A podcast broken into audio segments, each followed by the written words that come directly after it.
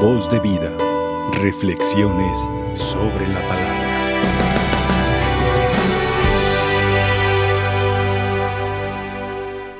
Ante la oportunidad que Dios nos da en este nuevo día, en este nuevo amanecer, eh, les invito para que reflexionemos en uno de los puntos más esenciales del ser humano, la fe en Dios, la fe en su palabra. Me gustaría como introducir la reflexión que deseo compartirles de la siguiente manera y con una frase, ¿verdad? Que se me ocurre decírselas a todos ustedes. Claro, lo que yo expreso, eh, procuro siempre también, eh, pues, que a mí me sirva primero y luego sugerirlo a ustedes. Eh, la frase con la que me gustaría iniciar es esta. Nuestra vida solamente tiene sentido ante Dios, ante su palabra. Si le buscamos en otras cosas fuera de Dios, viene el caos, viene la desesperación, viene la angustia y hasta la negación de Dios. Eso para poder nosotros entrar en la dinámica de la liturgia y de este Evangelio. Yo les ofrezco a ustedes, eh, una vez que estamos, y yo poquito antes meditar el Evangelio, les voy a ofrecer lo siguiente. La fe tiene que llevarse hasta el extremo, hasta el límite. Y aquí lo estamos viendo. Fíjense ustedes cómo todo el Evangelio nos narra en pocas palabras un panorama clave en la existencia de nosotros. Ahorita, eh, cuando yo termine, les voy a hacer una pregunta, pero no la contesten así verbalmente, sino que en su interior les ayude a reflexionar y a fortalecer nuestra fe. Entonces, entro al Evangelio y hoy vamos a descubrir esto. Cuando uno se acerca a Dios, hay que acercarnos con poquitas palabras, pero bien dichas, bien pensadas y regadas y nutridas por la fe. Aquí tenemos el ejemplo de la señora. Fíjense, dos palabras. Señor, ayúdame. Eso fue todo. No más. Pero luego viene algo que quizá nos desconcierta un poco, pero no es así como cierta indiferencia de Jesús. Entonces aquí podemos nosotros entrar en esta dinámica y decir y preguntarnos, ¿y por qué Jesús no le respondió nada? Si Jesús es amor, si Jesús es misericordia, para eso mandó a su Hijo. Dios mandó a su Hijo para sanar a los enfermos, orientar a los descarriados, decirles que que acá hay un lugar en la vida eterna.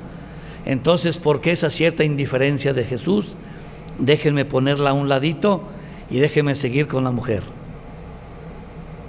La mujer hace una de las oraciones más perfectas que puedo encontrar en la Sagrada Escritura. Brevísima, dos palabras. Nosotros duramos horas y horas rezando y no hay nada. Entonces tenemos que volver nuestra mirada siempre al pasaje y al actuar de Jesús. Entonces Jesús le da una respuesta como un poquito media, media especial. Mujer, yo vine a las ovejas descarriadas de Israel.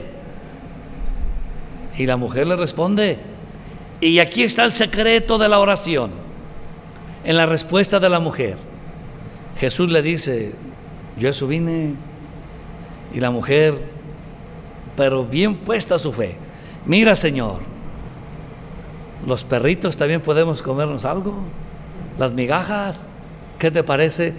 Y dobló a Jesús, dobló a Cristo, dobló a Dios y le arrancó el milagro. Por eso muchos milagros hay que tener en cuenta esto. Dios los hace para que creamos en Él cuando resucitó a Lázaro. Otros milagros nosotros los hacemos con nuestra fe.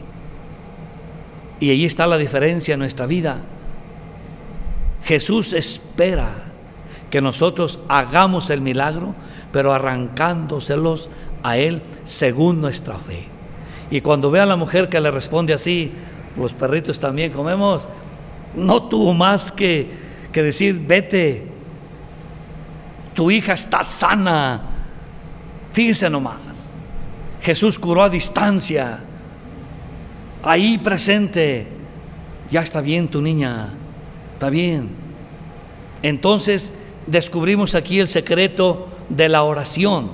La oración tiene que ser hecha siempre con mucha humildad, como lo hizo la mujer. Tiene que ser con constancia. Fíjense ustedes, y voy a decir algo muy atrevido en la oración, si la mujer se hubiera acercado así nomás a Jesús, Señor, tengo mi niña enferma, a ver, cura. Si no hubiera arrancado el milagro, si la fe de esta mujer no hubiera sido así hasta el extremo de entrega y de humildad y de constancia y sencillez, la mujer se, hubiera ido echando malo a Jesús. No sirves para nada, porque viniste.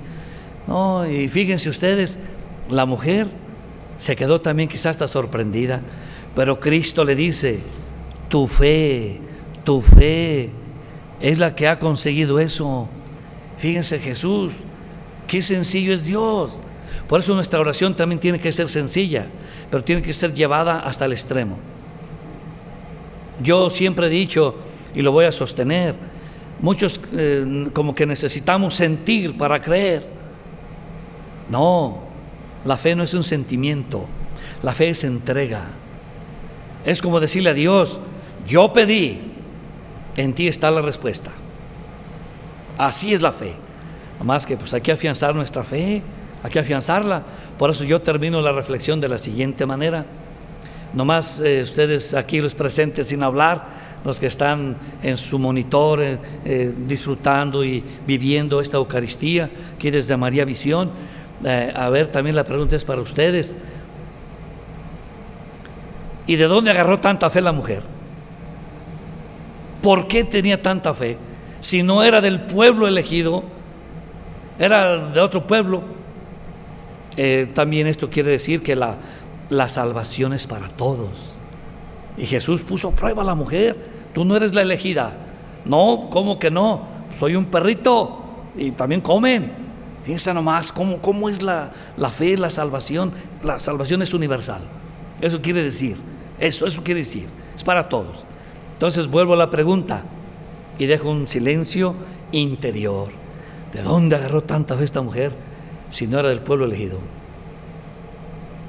¿Por qué le arrancó a nuestro Señor ese milagro?